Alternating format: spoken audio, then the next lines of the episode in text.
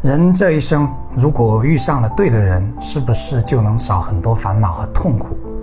你是不是觉得你的很多痛苦都是因为没有遇上对的人？如果你还没有结婚，是不是希望遇上对的人再结婚？如果你已经结婚，会不会感到自己就是因为没有遇上对的人，所以婚姻才有那么多问题？这条长视频专门为这些问题而做。我知道我的爱人也会看到这条视频。先说声对不起，我先自曝一下，我们在一起已经十多年，但结婚后的前面一大半时间里，我都不认为我遇上的是很理想的对象。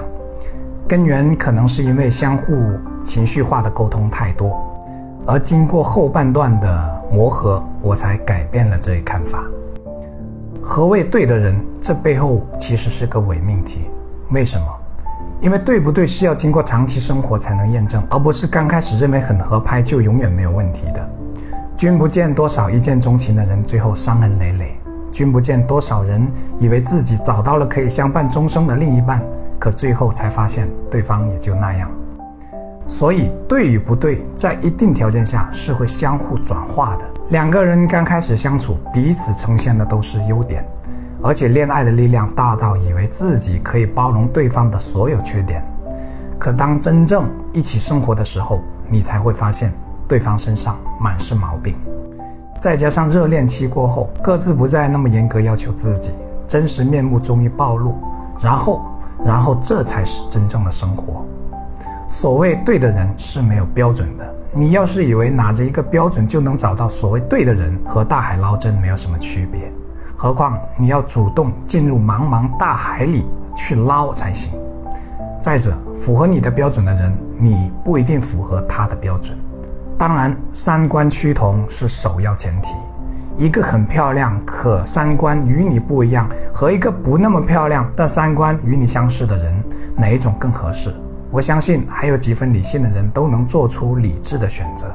夫妻相处之道，把包容这个概念用起来，其实就能少一大半问题。真理往往就是那么朴素。夫妻之间最大的问题是容易陷入彼此盯着对方的缺点这个陷阱里。可没有人身上是没有毛病的。你总是用挑剔的眼光去看人，那世上没有一个人你是满意的。可遗憾的是，很多人完全不知道自己已经陷入了这个陷阱当中，还以为自己已经很大方、很包容。我就爆个料，那些给我发私信诉说婚姻问题的，我一看文字就知道问题出在哪里了，就在自己身上。因为整段文字下来说的都是对方的不是，一句反思自己的话都没有，甚至有些人认为自己一点都没有错。我敢肯定，哪怕结 n 次婚，结果也不会变。很遗憾，找我咨询的人当中。还真有好几个是结了两三次婚，现在又要离婚的。在这里需要说明一下，我这里不是婚姻问题咨询机构，只是义务无偿的倾听大家的诉苦，并希望尽量给到一些能帮上忙的意见。建议大家多看视频，少提问。毕竟我这里只是我一个人在做，从写稿到拍摄，再到剪辑，以及评论和私信的回复，都是我一个人完成的。我做视频，除了一些平台一个月几百块钱的广告分成除外，是完全没有收入的。好，回到主题上，问题的根源可能真的不是你没有找对人，而是你的模式出了问题。人与人之间的相处之道是需要不断的提高和成长的。你用以往一样的方式去生活，你得来的很可能就是一样的结果。可现实中太多太多人都没有自我提升和成长这个概念了。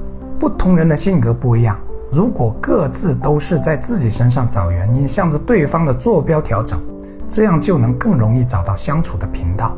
你也可以理解为调频，对方在哪个频道，你要先把自己的频道调对，不要人家明明在 FM，你还自个在 AM 模式里调来调去。或许有人就会说了，凭什么？凭什么要我调，而不是他调？你信不信？对方心里也有这样的声音。然后两个拳头握紧，你们还可能相处融洽吗？相互置气而没有一方做出妥协和让步的婚姻，大概率会走向失败。背后也是要强心理在作祟，简称动物本能。生活真的很需要一颗柔软的心，那不叫卑微和懦弱，而是促使生活变好的基本条件。你争赢了，可家庭失败了，那到底是赢还是输呢？当然，这里指的是非原则性的事情，而且生活里大多数冲突都源自鸡毛蒜皮的小事。不信你回顾一下。当然也要注意，别让妥协走到了极端，从而变成了姑息和纵容。度的把握是人生重要的功课。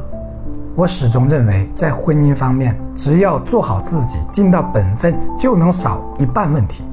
可太多人都过度把焦点放在对方需要改变这一点上了，最后结果是，你看我不顺眼，我看你也不顺眼。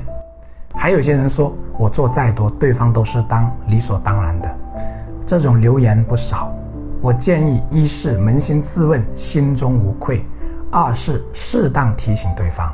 但提醒的时候，一定是要心平气和，一定是为家庭好，而不是为了向对方索取或者抱怨的。你可以讲客观事实，可以讲你的感受，但一定要放下情绪，因为情绪是会传染的。一旦传染，沟通就变质了。当然，我知道这很难，可什么事是很容易的呢？其实，如果你真正爱一个人，你付出再多也是无怨的。只是我们都太容易把爱加上一些附加条件了，比如我对你好，你一定要看到，且一定要对我好，最后导致过程走偏，从而又导致结果变质。可我知道很多人可能理解不到这一层，大多数人穷尽一生都没有机会领悟爱的真谛到底是什么。